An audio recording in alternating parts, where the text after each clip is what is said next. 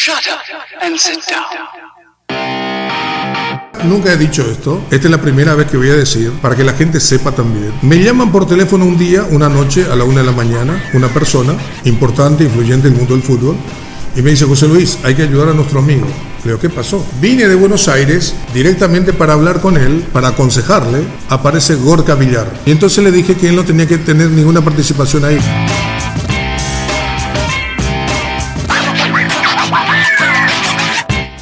Hola a todos, bienvenidos. Esto es el Franco Informador. Como siempre decimos, acá tienen espacio los innovadores, los emprendedores y los líderes. En ese contexto no podía faltar el número uno.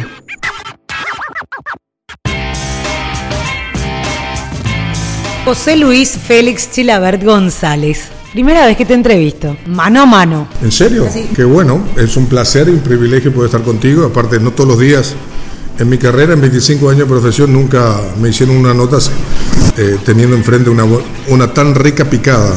Bueno, preparamos todo. A ver, hay picadita, hay café. Hay de todo. En este calor no sé si. Pero bueno, Chila, eh, para las cuatro o cinco personas que eh, por ahí eh, no conocen tu currículum, bueno, el mejor del mundo tres veces, el, el número uno de todos los tiempos para mí, personalmente, del fútbol paraguayo. Y hace un par de días nada más sentiste lo que es que te idolatren de una manera única descubriendo una estatua. ¿Cuántos futbolistas pueden decir que tienen una estatua? Así es, eh, Sole, o sea, para mí ha sido un placer, un privilegio que la gente de Vélez eh, haya inaugurado una estatua porque, como bien lo dijiste, somos muy pocos los profesionales que tienen una estatua y fundamentalmente en el extranjero, no en mi país. Entonces, ese tiene mucho, para mí tiene mucho más valor. También pasé los mejores años de mi vida en Vélez Arfield. Para mí Vélez Arfield es mi casa, es como la Casa Blanca. Estuve nueve temporadas, se ganó nueve títulos en de locales e internacionales pero lo lindo, eh, el trasfondo, es muy lindo la estatua, pero también sirvió para que mis compañeros de la década del 90 tuvieran la oportunidad de ingresar en Vélez porque estaban prácticamente proscritos por la comisión directiva que se fue, no le permitían entrar en Vélez. Entonces, por intermedio mío, yo los convoqué a todos y por eso le dije que la estatua mía o sea, es un honor para mí, un privilegio que me haya hecho una estatua, pero esa estatua redondea a todo el equipo de la década del 90 que ganamos todo. Entonces, eh, para mí ha sido un, privilegio, porque veía gente que han venido, qué sé yo, de Salta, de Bahía Blanca, de Madrid, desde muy lejos, para estar cerca mío, y eso no tiene precio.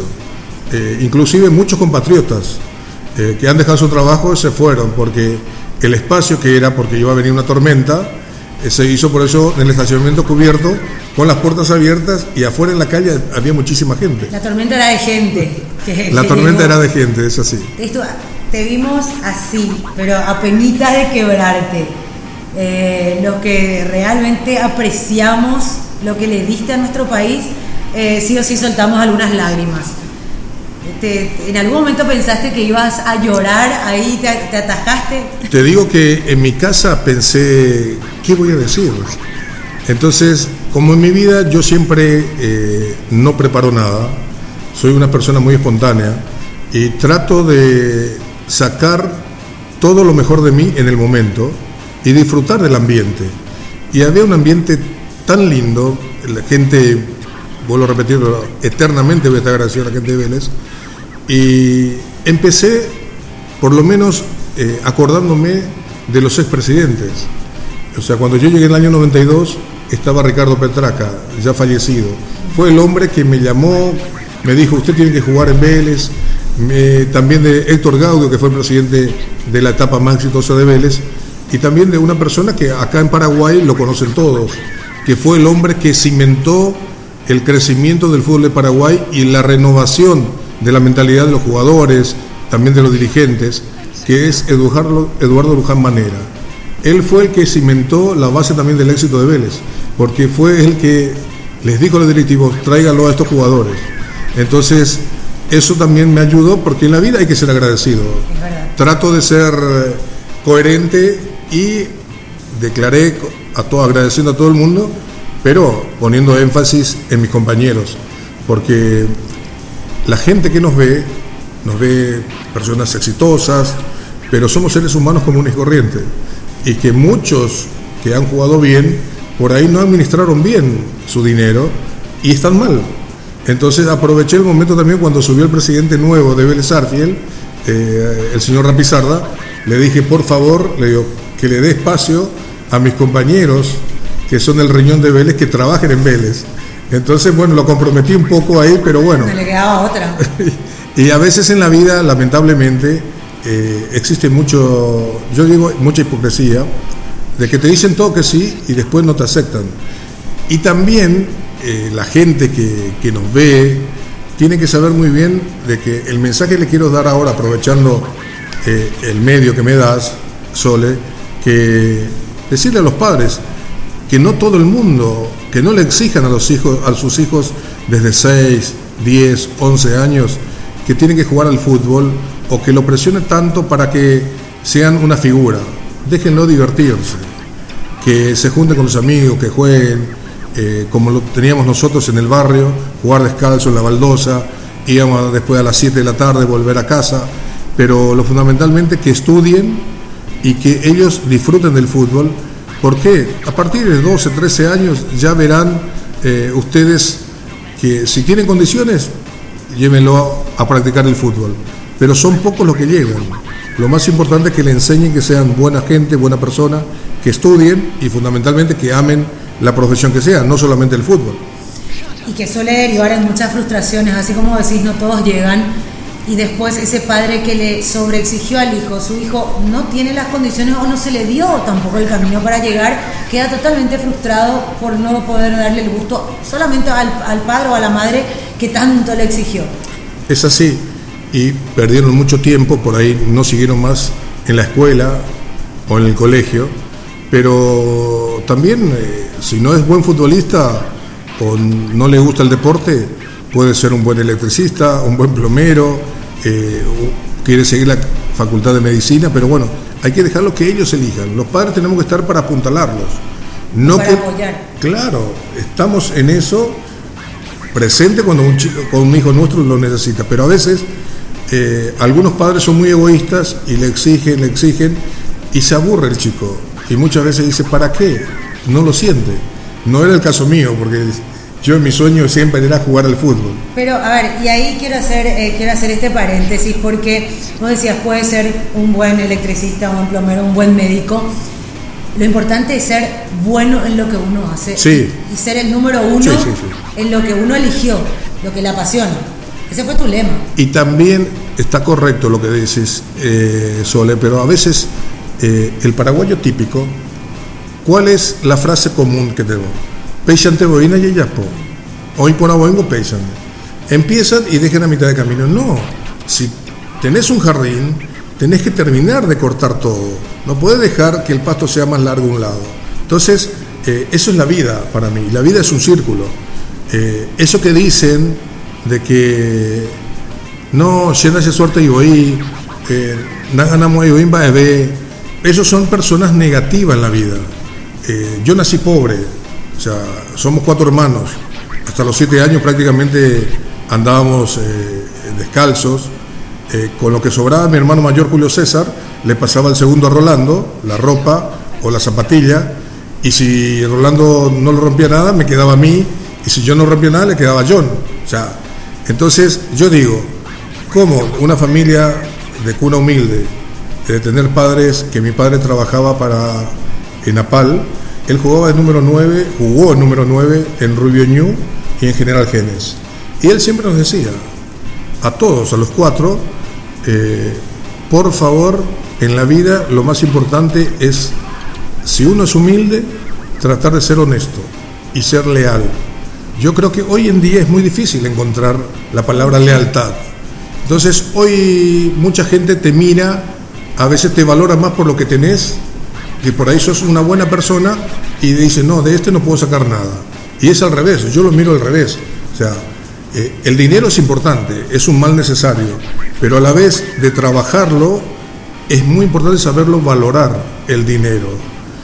Yo digo siempre que es un mecanismo que nos da la vida, en este caso Dios en la tierra, y yo siempre dije que soy un agradecido y me considero amigo de Dios. ¿Por qué? Porque todo lo que uno ha logrado es de locos, es imposible. Ahí va, ¿y cómo? Porque decís, vengo de una cuna humilde, eh, andaba descalzo, y esa gente que dice, yo no tengo suerte, ¿cómo lo hacen así pobre?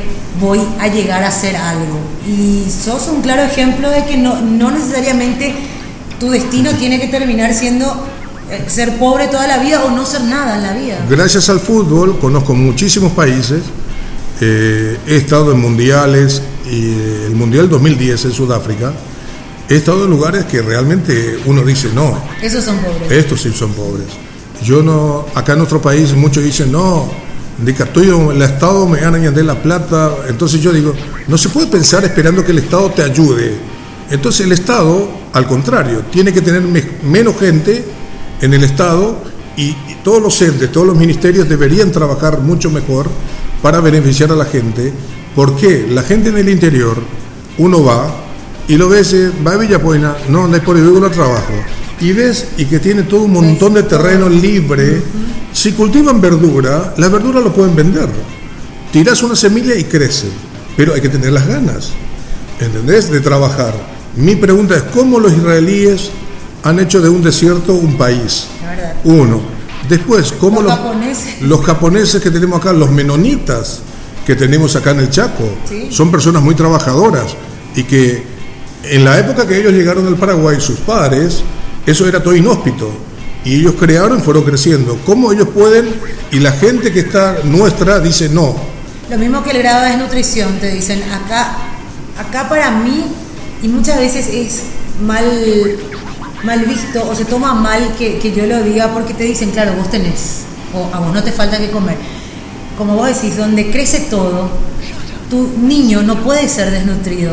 El tema es que el paraguayo, y ahí siempre hago tanto hincapié, si no es carne no se come. Y sí. No, pero tenés, te da, la tierra te da demasiadas cosas para consumir. Entonces digo, Coan a goma, vean dos UCB, la hipo, hipocue, la riñón. sí, Ah, entonces era eso de que era pecaruna, no, no, más vean dos UCB, la poroto, vean boriajú, no, hará. Son alimentos muy importantes, que gracias a eso nosotros somos lo que somos. Hoy en día Paraguay tiene que ser un país, eh, un país que produce alimentos, por eso es reconocido Paraguay del mundo, ya tenemos la carne, también el caso de la soja. Eh, hoy muchas veces uno escucha el discurso, porque eh, uno vive, por más que yo vivo en Buenos Aires, sé todo lo que pasa en Paraguay, te dice, no, co- ah, sojero hoy tu pavo ir allá de vos que cuera, mía, oño tu la soja, hoy, hoy puro janguay que la iba cacuera. Entonces yo digo, a ver, siempre hay que apostar en proyectos buenos. Y Paraguay, históricamente, históricamente, desde Gaspar Rodríguez de Francia, eh, Carlos Antonio López, su hijo, siempre fue la agricultura y la ganadería la base de Paraguay. Sí. Pero hoy el discurso populista viene bien decir, no, que no cultive más soja porque estropea la tierra. Pero lo que no sabe es que si una hectárea de soja lo cultivan hoy, al otro, el otro año cultivan maíz eh, otra variedad para recuperar otra vez los nutrientes de la tierra. No se pierde. Pero también ellos dicen, son todas mecanizadas, no nos da trabajo. Acá son dos cosas diferentes. Si yo tengo unas tierras, ¿por qué no lo puedo trabajar? ¿Por qué no me permiten trabajar? Porque eso también hay que decirlo. Hay que tener ganas de trabajar y hay mucha gente, fundamentalmente con el tema del norte, la inseguridad que se tiene. Entonces hay que tener una voluntad de poder erradicar. Nosotros tenemos un país maravilloso. Hay que enseñarle a la gente a trabajar, no regalarle dinero, porque se malacostumbras. El, el ejemplo más eh, patético, Argentina. El mismo caso en Brasil. O sea, todo el socialismo que habla Cristina y con Dilma. con Dilma, Cristina, eh, el mismo caso, eh, el de Ecuador, Correa, ellos decían, no, han crecido muchísima gente, y es mentira, han crecido las villas cerca de las ciudades grandes, y ellos con el discurso dicen, no, estos grandes eh, latifundistas o Terratenientes. Sí, oligarcas. Oligarcas. Esas son las palabras que utilizan. No quieren que ustedes vivan como ellos. A ver, sí, pero nosotros trabajamos. Hemos roto todos los moldes para tener lo que tenemos. Entonces, deberían fijarse qué hicimos para llegar donde estamos. Y eso es lo que hay que No inculcar en generar odio hacia la gente que trabajó y que por eso Así mismo. está. Hoy pareciera que nosotros, por tener una situación de privilegio, somos los malos. No es así. sí. Hay que enseñarle a la gente que trabajar es tan lindo que te pague por lo que vos hiciste, no que te regalen dinero.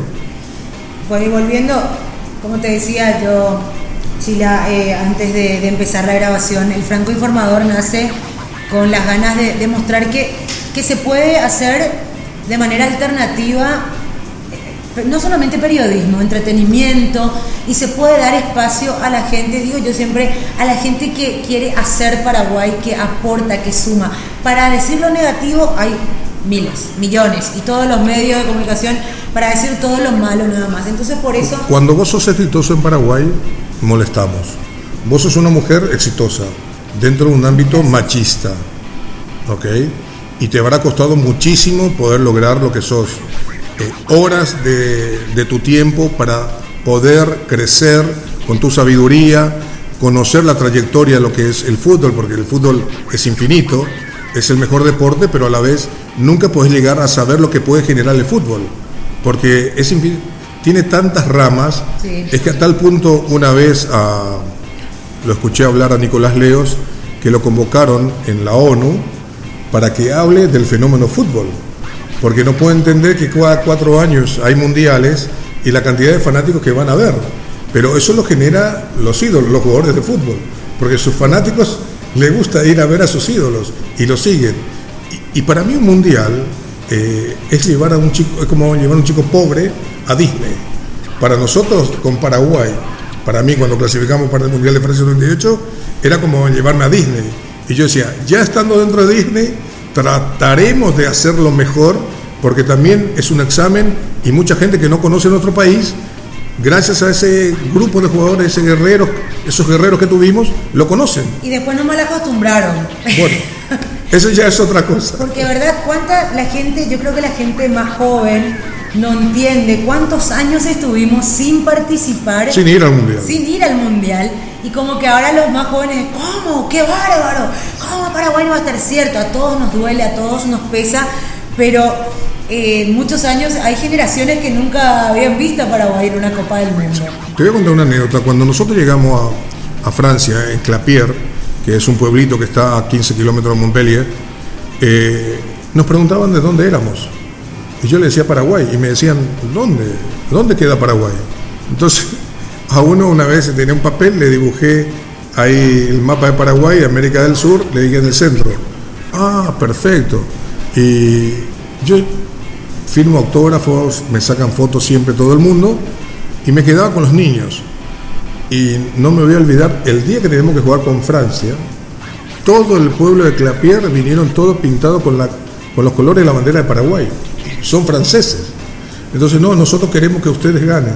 O sea, fíjate el cariño que tenía con ese equipo. Mira, eh, yo tengo, vos tenés miles de anécdotas, ahora, pero yo tengo una con tu nombre, porque voy con un grupo de, de estadounidenses, estábamos en París, faltaban un- unos pocos días, 10, 12 días para que comience la Copa del Mundo, y eh, los franceses que a los yanquis no es que le, Me guste mucho. eh, eh, así, distancia.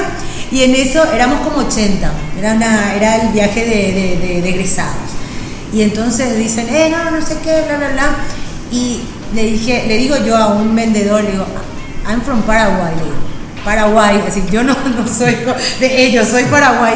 Y dice, oh, sí, sí, la ver, sí, la ver, sí, ver.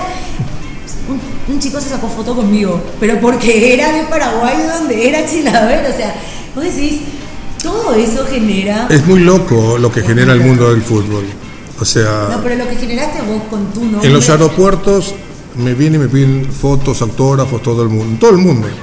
Eh, hace poco estuve en China, estuve 23 días en China, que es un país maravilloso. 23 días en China. Sí. ¿Qué hace 23 días? Bueno, en China es para hacerlo todo. Me recibieron como si fuera un jefe de Estado. Y me preguntaban cosas de que cómo hacía yo goles de tiro libre. Es imposible que uno esté en el arco, hay un tiro libre, sale corriendo, acomoda la pelota, patee, haga el gol, festejar, volver del arco, atacar normalmente. Decía, no puede ser. Bueno, para eso hay que trabajar. O sea, todo en la vida se consigue con trabajo. Pero, por ejemplo, China es una potencia. Eh, muchos piensan que, que, solamente es Beijing y Shanghái. Estuve una ciudad que se llama Yanxi, el otro es Luchan, el otro eh, se llama eh, Nanchan, Nanchan y Shenyang. Shenyang es una ciudad espectacular. Eh, tiene un estadio para 60.000 personas. Y los lujos que hay ahí en esa ciudad es impresionante. Pero también eh, muchos dirán la comida, todo eso. Yo siempre digo... ¿Qué comías Se comía, se comía de todo, ellos comen de todo. Eh, lo más importante es que uno trata de seguir las costumbres nuestras, pero ellos comen de todo. Desde la piel de chancho, eh, No, sí, pero- te puede estar, qué sé yo, un alacrán, Nada que ver con eh, las patas de rana. china no, no, no, ¿no? Pero realmente son gente maravillosa. Yo estuve 23 días, eh, me trataron eh, como si fuera el presidente de Paraguay. Eso solamente tengo palabras de agradecimiento a la gente de China porque me han tratado muy bien.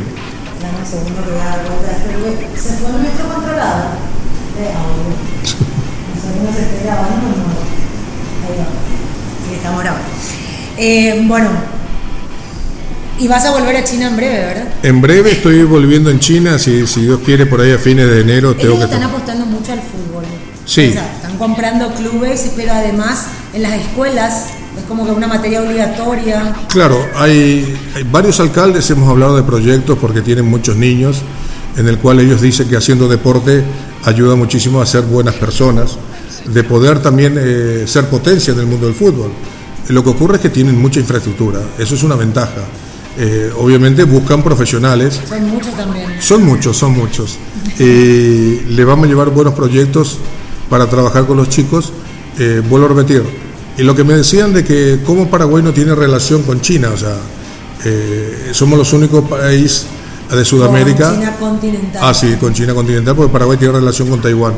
Eh, pero yo creo que en breve tenemos que tener la relación porque es un país maravilloso. Entonces, ya que, ya que estás hablando de eso, te tiro entonces. Dijiste quiero ser presidente de la República. Si me preguntó un colega tuyo en Buenos Aires si tenía todavía la ambición de ser presidente de Paraguay, yo le dije, me encantaría, o sea, sería fantástico, pero bueno, hay que ver qué es lo que decide la gente. Primero hay que hacer un buen estudio del mercado, así como cae eh, mi figura en la gente. Eh, la ventaja que yo tengo es que son dos ventajas por encima de los políticos, que no tengo que recorrer Paraguay para que me conozcan, uno. Segundo, no estoy contaminado. Yo no viví del Estado, eh, me sacrifiqué, tuve, jugué 25 años el fútbol y para mí hacer la política es tratar de por lo menos administrar bien los ingresos del país y tratar de ayudar a las personas más necesitadas. O sea, no regalarle cosas, enseñarle a trabajar y en los lugares carenciados buscar hacer proyectos buenos, llevar una fábrica para que ellos puedan trabajar y mi sueño es que Paraguay sea eh, una autopista, o sea, tener eh, carreteras de, seis vías de un lado, seis del otro, porque dejar infraestructura es dejar un legado al país. Yo creo que es, eh, y si me meto de lleno, te cuento de que los cuatro ítems, lo- los cuatro ataques que va a tener mi gobierno es las dos cosas, la prioridad es educación y salud, tercero, la inseguridad, y cuarto, la infraestructura, y de ahí no me muevo. Y tratar de tener personas idóneas en cada área, pero sabiendo de que lo que yo soy, soy como si fuera un dictador, porque no se puede tardar para hacer un puente, tardar un año y medio, si tenés los recursos. Sí. Entonces- Ejecución de presupuesto. Así mismo es. Y transparentar todo. Este es un presupuesto, si entró un millón, tendremos que hacer un puente por un millón, se va a licitar, y la gente tiene que saber cómo se gastó ese dinero. Yo creo que es normal, es como si fueras un padre de familia que tenés tu dinero, por eso yo admiro mucho también a, a los japoneses. Eh, esta, que, esta anécdota que te voy a gustar, eh, te voy a contar, no te va a gustar ahora, pero la segunda parte te va a gustar. A ver. ¿Por qué? Los japoneses. Los japoneses, eh, las mujeres caminan un paso detrás del hombre. Caminan todo eso. Eso es medio duro, pero lo bueno es que cuando cobra su salario, le da toda la mujer para que administre la casa. Porque eso es ser buena administradora. ¿Qué quiere decir? Que las mujeres son más conscientes que nosotros. Eh, Entonces es muy importante y hay que saberlo valorar. Y yo digo, a ellos le tiraron una bomba de Hiroshima No, no, sí. y se han recuperado y son potencia. ¿Cómo nosotros no podemos? Pero sí que podemos, pero para eso hay que respetarnos. Eh, uno deambula, claro. Nuestra gente en el interior, vuelvo a repetir, no puede ser que haya lugares que no tengan agua potable, o por lo menos que no tengan pozo donde le salga agua dulce. O sea, ¿hace cuánto que todos hablan del acueducto en el Chaco? Hasta ahora no lo pueden hacer. Inclusive algunos personajes han hecho desalinizadoras, gastaron millones de dólares y esa desalinizadora en el Chaco no funciona. Y hoy hablan como si fuera que son ejemplos cuando estuvieron en el gobierno y no hicieron nada. Pero hablando parece que son los genios. Pero ¿no te parece, Chila, que con esto de el acceso a la información, que cada día todos estamos llegando mucho más, porque hasta en el lugar más recóndito hoy tenés a alguien que utiliza un smartphone o ya hay conexión, aunque no sea todavía la ideal a internet. Entonces la gente cada vez tiene más acceso a, conocer de verdad. O sea, no va a ir un político a decir, yo hice esto, esto, esto y aquello, porque muy en breve se va a saber igual que no, que no se hizo o que se hizo mal o que se malgastó el dinero.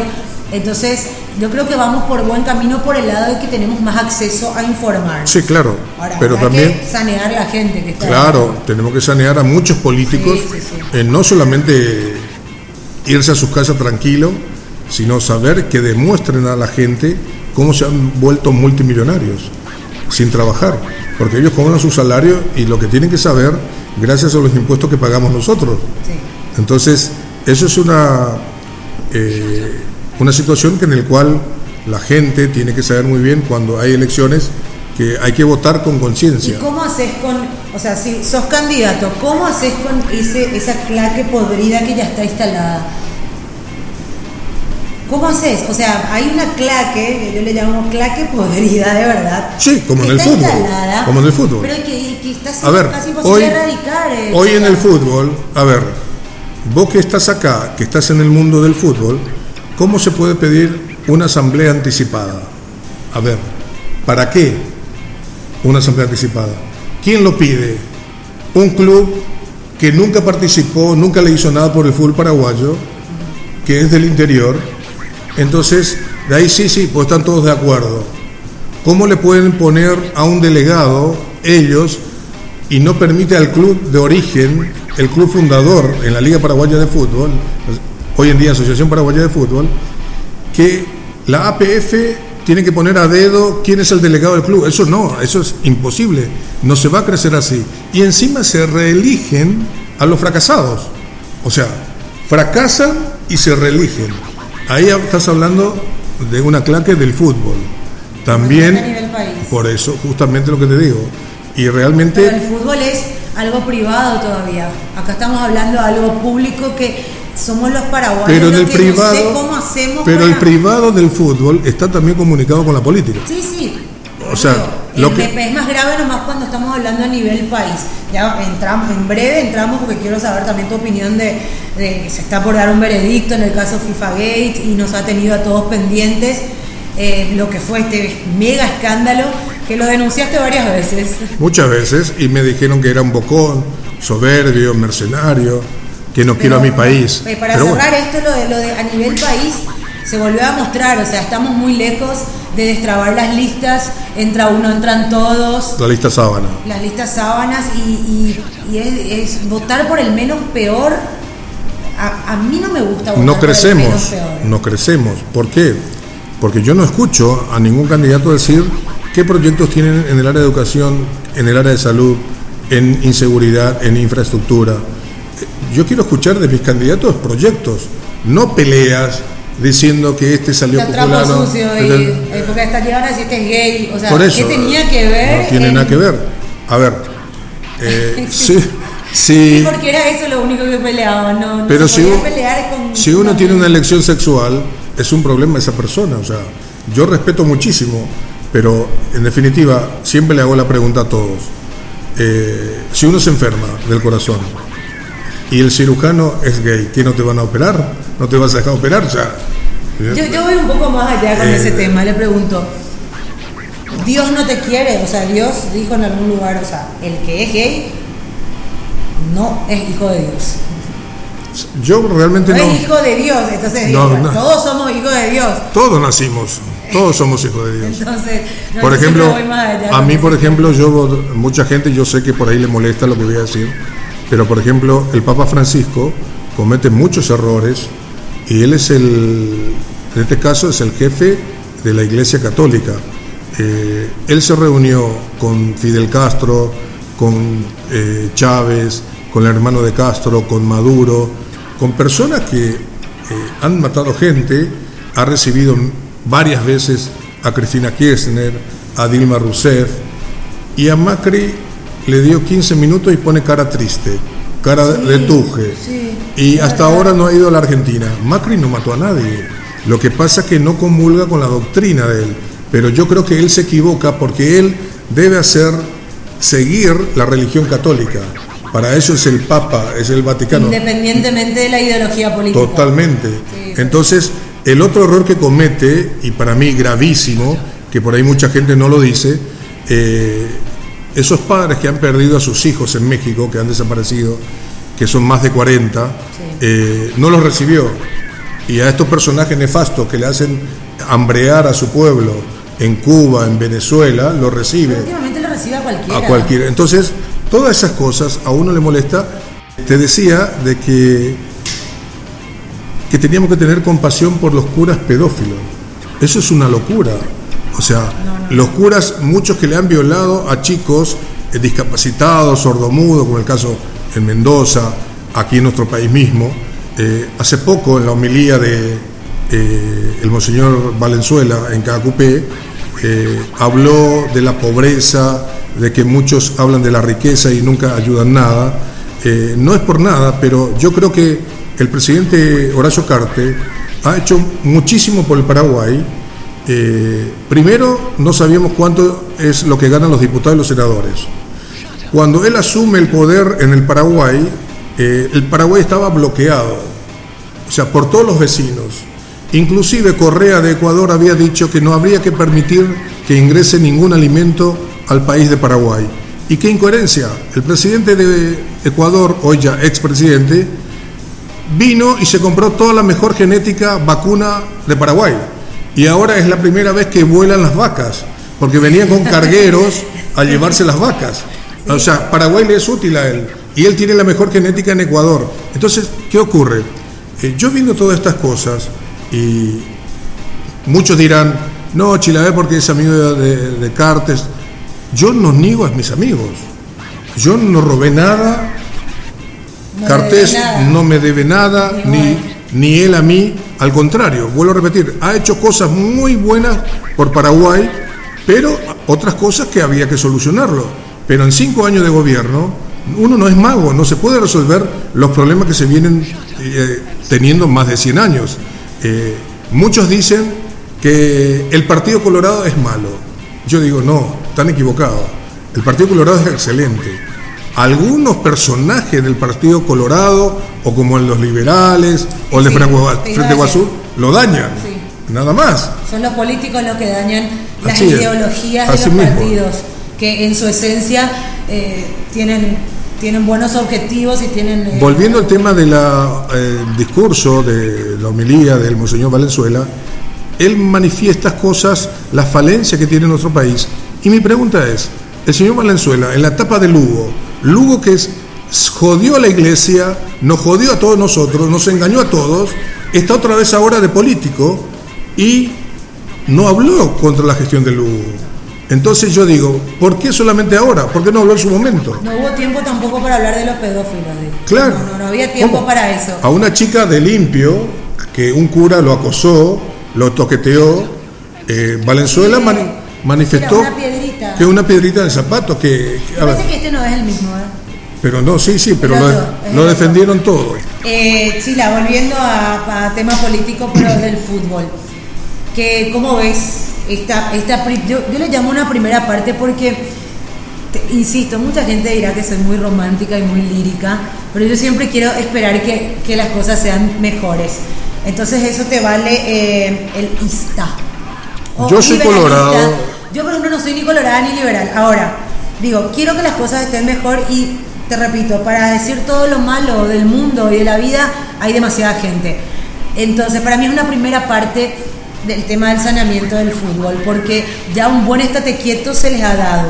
Puede ser que continúen algunos que, que no deben Seguramente, seguramente va a caer porque la justicia americana va a continuar. Eh, por ejemplo, hace dos años que vengo denunciándole al, presidente de Brasil, Marco Polo del Nero, que es cómplice de la corrupción. Y muchos se reían y ahora cayó. Claro, pero, ¿Pero ahora por la qué? FIFA, porque está el tema candente en Brooklyn, dice, ah, bueno, vamos a suspenderlo. Claro, pero ¿por qué? Pero el vínculo, ahí está Infantino y está Domínguez. Porque ellos, eh, tanto la FIFA y la Conmebol, avalaron toda la corrupción eh, que existe en la Conmebol. Porque Domínguez le pagó al grupo Datiza, el conglomerado que reúne Full Play, Hugo Hinky y su hijo, que están con arresto domiciliario en Buenos Aires. Sí. Después está Traffic, está Fox y después está Torneo y Competencia. Entonces, ¿qué ocurre? Eh, Alejandro Domínguez dice que le aconsejó a Naput para que cortase la relación con Datiza. ¿Y cómo se entiende? Si él, cuando asume, es presidente de la Conmebol, le paga a Datiza más de 40 millones de dólares después de la Copa América Centenaria. ¿Qué quiere decir? Está reconociendo y es cómplice de la corrupción. Entonces, de ahí en más viene otra cosa muy importante. Él se quiere despegar, pero no se puede despegar porque él estuvo dentro del comité ejecutivo de Juan Ángel Naput, de 2014-2015. El En- APF. No, de la Conmebol. Ah, de la Conmebol. De la Con- ¿Por qué? Porque él era presidente ya de la APF. De la APF, claro, claro. Entonces Cuando participó. A Conmebol, él queda como presidente Así de la es. APF y por ende al comité. Y hasta ahora no sabemos dónde fue a parar los un millón y medio de dólares que Naput le dio a Domínguez para la Asociación Paraguaya de Fútbol. Entonces, mi pregunta es, ¿no hay ningún dirigente que sepan dónde fue a parar eso? Pero yo tengo entendido, Chila, que el tema de la. No voy a defender a nadie. De, del contrato con Datiza. O sea, era como que no se puede romper este contrato, ahora hay que seguir los, las vías legales. Y una vez que se logró encontrar la vía le- legal, es cuando se rompe ese contrato con Datiza. O al Pero- menos. pero sí. Es la información que Bueno, sí, claro, pero él ahora, cuando ya eh, lo acusan a Naput por el caso de Datiza, él dice que le aconsejó a Naput, pero él, ¿por qué le pagó? Si era también ya, todo el mundo sabía que Datiza estaba vinculado en el hecho de corrupción del FIFA Gate. Lo te- lo- como presidente te iba a Desde un cortar. primer momento se le involucró a Datiza. Eso, es verdad. Eh, claro, si las declaraciones de, del presidente Conmebol Le son sanciona, de ahora, la FIFA le sanciona a Guerrero, al peruano, eh, y por doping. Sí, por doping. A ver, ¿y los jugadores de River que le dieron de doping? ¿Cuántos son? ¿Por qué tardaron tanto en sancionarlo? Y hasta ahora no sabemos qué consumieron los jugadores de River. Lo tapó todo. Eso es la relación de Domínguez con Donofrio. Entonces, ¿qué pasa? De un lado decían que era diurético y le dan siete meses de suspensión a los jugadores de River. Ya pasó los siete meses, o sea que están blanqueados. Y al compatriota nuestro, a Cáceres, le dan cuatro años. Y el presidente de la ONAD es Agustín Casaxia. Agustín Casaxia es que menos indicado de poder estar ocupar ese lugar. Porque si miran su prontuario, el legajo que tiene es terrible. Entonces, yo digo, ¿cómo? A los argentinos, en este caso de River, le dan siete meses y al paraguayo le dan cuatro años. O sea, ¿Qué, opinión te merece eso? De, más allá de que está claro lo que pensás, eh, a- a- creo que a todos nos sorprendió de Julio Cáceres. Eh, yo creo que parece que siempre tuvo una conducta. siempre intachable. y yo confío en él, siempre lo defendí, lo voy a seguir defendiendo. Eh, él lo que consume, me parece a mí, lo que según me comentó, es un quemador de grasa. A ver, quemador de grasa no es cocaína, no, es marihuana. O sea, eh, esa es la incoherencia que yo le digo a la FIFA, de permiten todo, soportan y avalan todo a Marco Polo el Negro de Brasil, que dice, salgo del territorio brasileño y voy preso. Pero, eh, pero eso es abierto, porque eso es así, vengan junto a mí porque yo de acá no... No, puedo salir. No somos la nariz. Porque se escapó de Zurich. Se escapó. De, la redada. ¿Sabes qué? Brillante lo que hizo. Se escapa de la redada y nunca más vuelve a asomar su nariz fuera de Brasil porque Brasil no extradita a su ciudad. Claro, pero la gran pregunta es, ¿por qué te escapas si vos no tenés nada que ver? Esa es la gran pregunta. Eh, sí, después hablan de una cacería de brujas. Bueno, no creo que sea siempre hay muchos abogados que tienen que vivir y ganar millones de dólares a costilla de ellos. Tienen buenas defensas. Bueno, y el tema de, eh, volviendo a Brooklyn, ¿qué te parece? Vos que le conocés también a los gringos.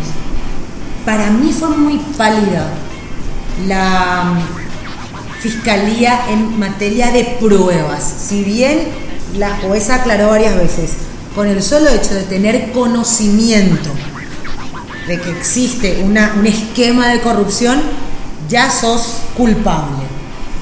Pero no han podido presentar absolutamente nada de... Claro, yo nunca vi recibo de coima, ¿verdad? O sea, no, creo que haya un recibo de coima.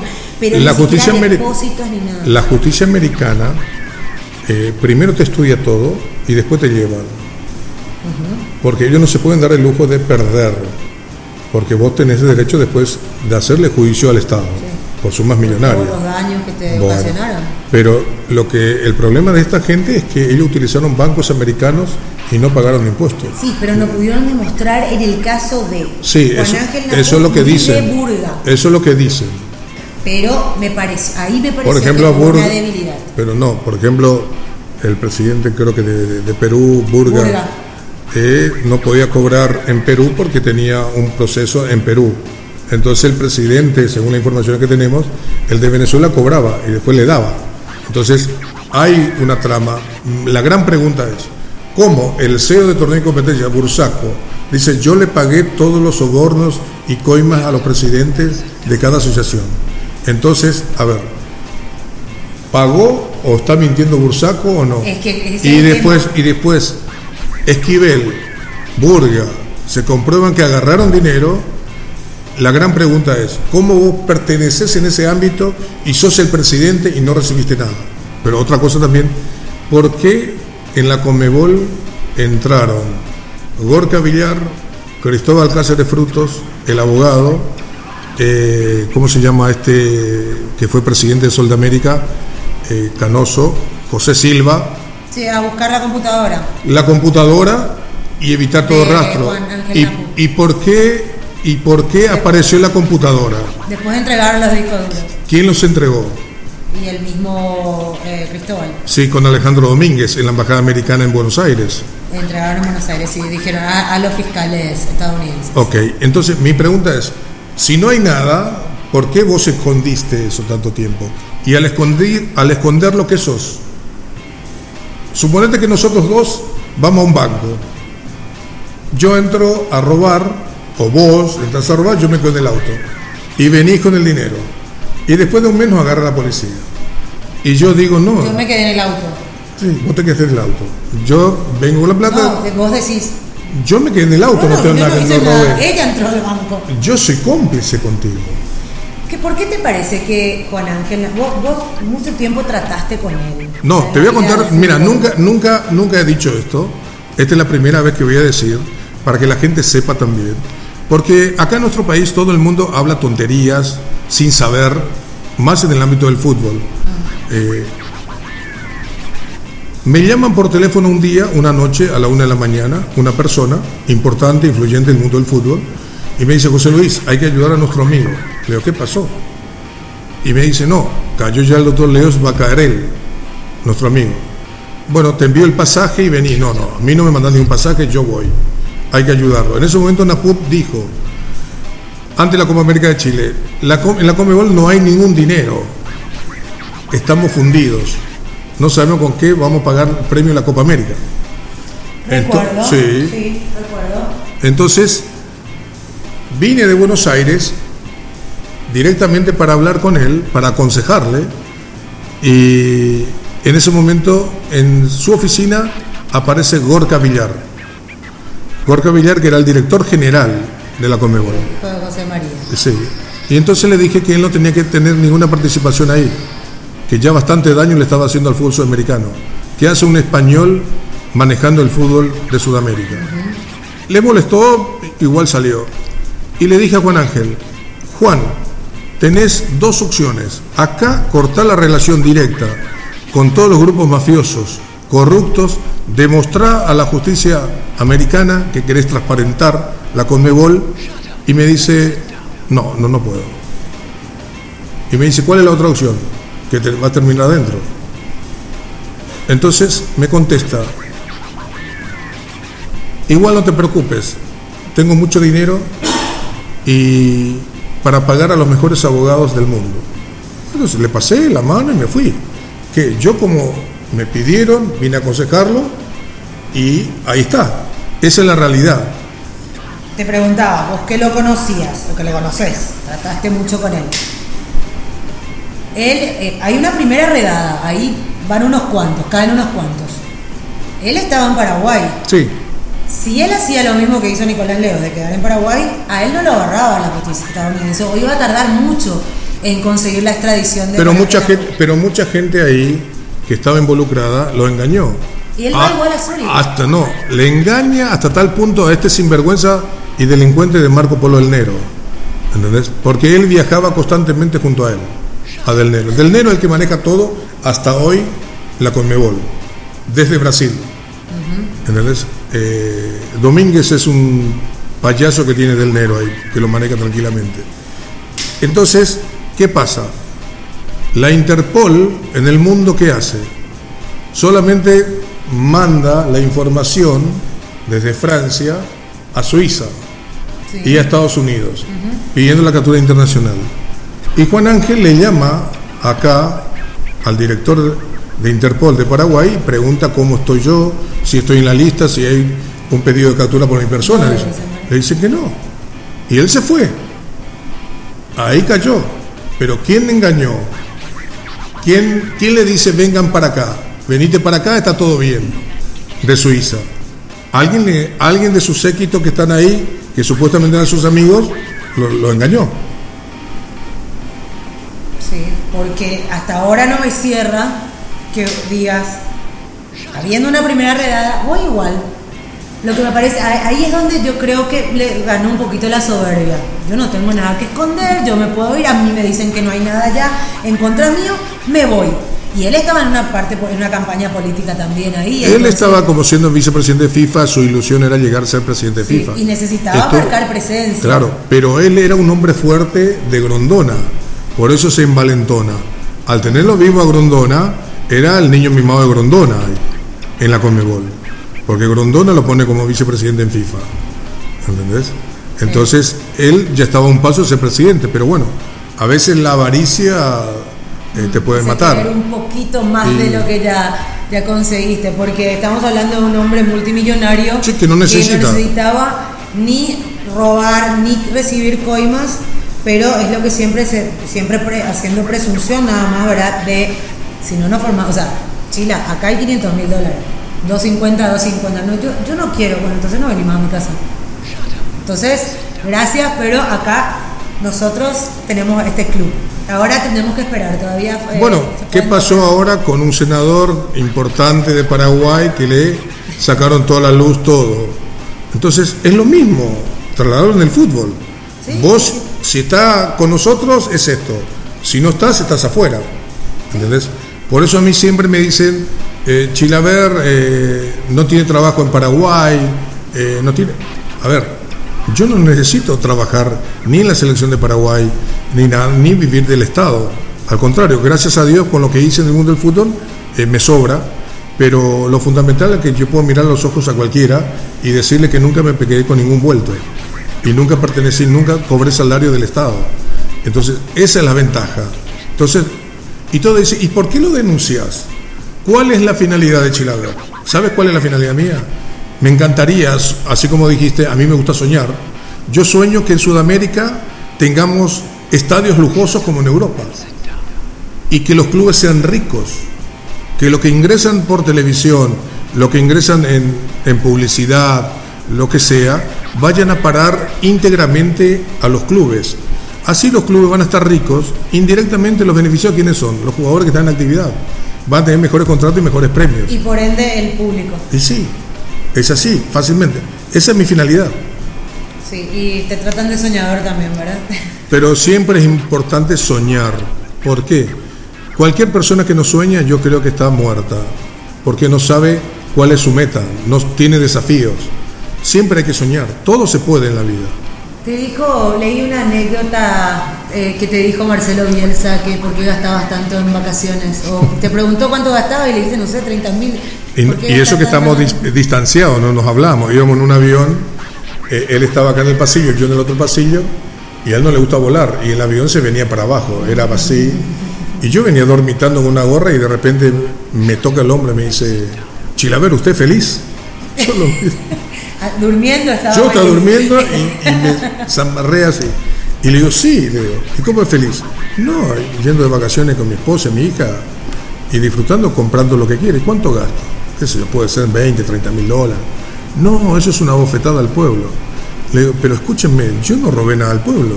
Yo trabajo, cobro, trato de disfrutar. Le dije, no me, no me diga que usted también es eh, socialista con Mercedes-Benz. ¿Y por qué no le dona los 800 mil que gana en Vélez a la gente? No, no, no. Ah, le dije, eso siempre la gente que habla eh, es muy fácil porque todo el mundo hace ejemplo del bolsillo ajeno, nunca el bolsillo de uno. Por eso eh, siempre digo, del sistema donde uno se puede recuperar siempre en la vida es del capitalismo. Sí. Porque el socialismo, ¿para qué sirve? Para discursear, para sacar las malas cosas del capitalismo, pero ellos, la doctrina, con, ya el ejemplo es patético, con todos los presidentes que tuvimos en Sudamérica, eh, todos se han enriquecido, Para se volvieron sí. multimillonarios. Y ahora encima nos quieren vender de que ellos hicieron cosas buenas por nuestro país. la gente. Acá, este personaje nefasto que es Lugo, que nos engañó a todos, inclusive a mí, incluyéndome a mí, eh, él siguió y le siguió a Chávez. Me encantaría que la fiscalía nuestra también alguna vez investiguen cómo, cuáles son los patrimonios que tiene hoy en día, de qué vive, porque en definitiva uno paga impuestos, pero estos personajes siempre están ahí en el Senado, viven del pueblo. Para finalizar, eh, Sila, como el objetivo también es eh, transmitir ese mensaje que lo venís haciendo a lo largo de tu vida, ¿cómo, cómo se es un número uno y cómo se le tapa la boca a toda Argentina, por ejemplo?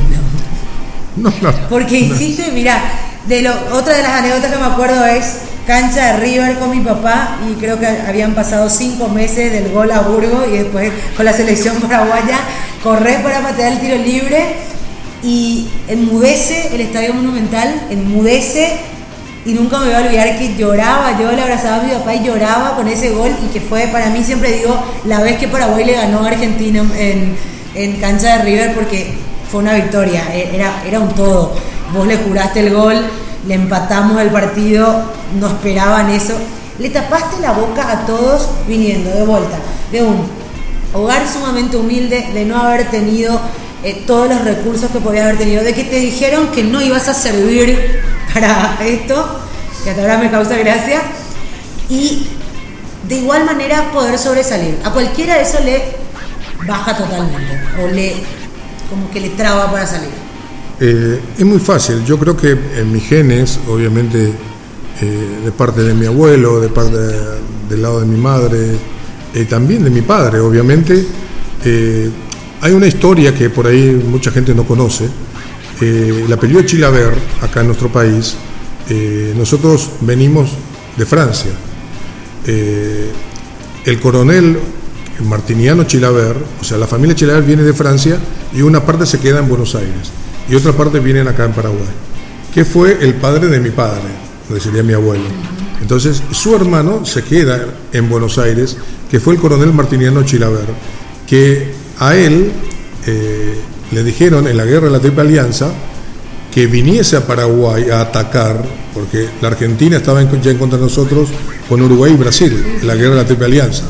Entonces, entonces eh, el coronel Martiniano Chilaver le dice eh, que él no va a ir a Paraguay porque ahí están gente hermana, están mis hermanos y ellos no le hicieron nada a la Argentina y no lo voy a eh, acatar esa orden. Y bueno, ahí le dijeron de que lo iban a fusilar.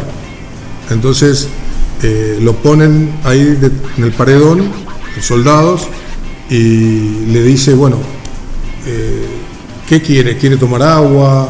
¿Le quiere que le vendemos los ojos? Y le dice, yo, a mí no me van a vender mis ojos. Yo le quiero mirar a los cobardes asesinos que van a ir a matar a gente inocente en Paraguay. Porque Paraguay es un país maravilloso, hermano, que, nos ha- que a la Argentina no le ha hecho nada. Y nosotros le beneficiamos a otros países, en este caso a Brasil y a Inglaterra. Y bueno, lo fusilaron, lo mataron. Entonces, eh, por eso es muy fuerte.